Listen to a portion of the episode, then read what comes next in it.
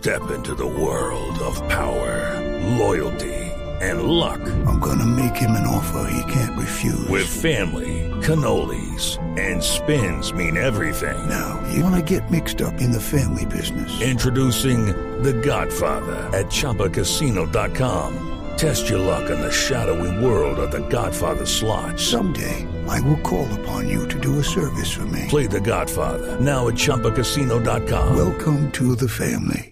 Purchase necessary. VGW Group. Void where prohibited by law. 18 plus. Terms and conditions apply.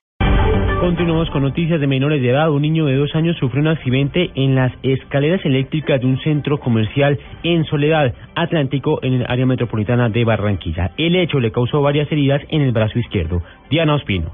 Cuando bajaba en compañía de sus padres por las escaleras eléctricas del centro comercial Gran Plaza del Sol en el municipio de Soledad, área metropolitana de Barranquilla, un niño de dos años y nueve meses quedó atrapado en un escalón que, según sus padres, estaba defectuoso. En una rápida reacción, Reinaldo Ginás, padre del menor, logró liberarlo de las escaleras en segundos que, según él, se le hicieron eternos. El vigilante del centro comercial los acompañó a subir a un taxi para trasladarlo a un centro asistencial, donde a esta hora permanece hospitalizado y esperando la valoración de un especialista para ver si es necesario que lo sometan a una cirugía. Padre del niño asegura que aún no han tenido un acercamiento con representantes del centro comercial. En Barranquilla, Diana Ospino, Blue.